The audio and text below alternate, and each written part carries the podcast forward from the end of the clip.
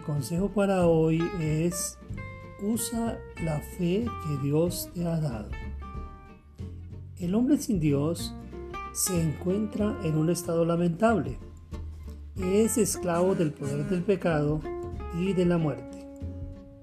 Muchas veces al considerar esta situación, he tratado de aplicar la palabra de Dios a todas las personas, encontrándome con la frustración de que hay muchas de ellas que sencillamente no pueden creer lo que la Biblia dice.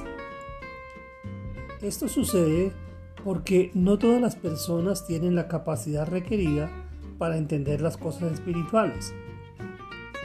Esto concuerda con lo que el apóstol Pablo le escribe a los corintios. Pero el hombre natural no percibe las cosas que son del Espíritu de Dios porque para él son locura y no las puede entender porque se han de discernir espiritualmente.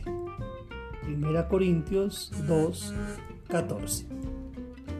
Sin embargo, esta terrible realidad tiene una solución para aquellas personas a las que Dios les ha dado el beneficio de la fe. Esto lo leemos en otra de las cartas que el apóstol escribe y esta vez a los Efesios donde dice, porque por gracia sois salvos por medio de la fe, y esto no de vosotros, pues es don de Dios, no por obras, para que nadie se gloríe. Efesios 2, 8 al 9. Teniendo en cuenta lo anterior, hoy te extiendo la invitación para que escuches la palabra de Dios, pues si la puedes entender y creer, esto significará que el Señor te ha privilegiado con el regalo de la fe y lo mejor que puedes hacer es usarlo para creer a todo lo que Dios dice para ti.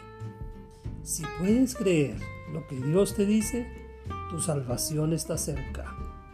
Dios continúe transformando tu vida. Bendiciones.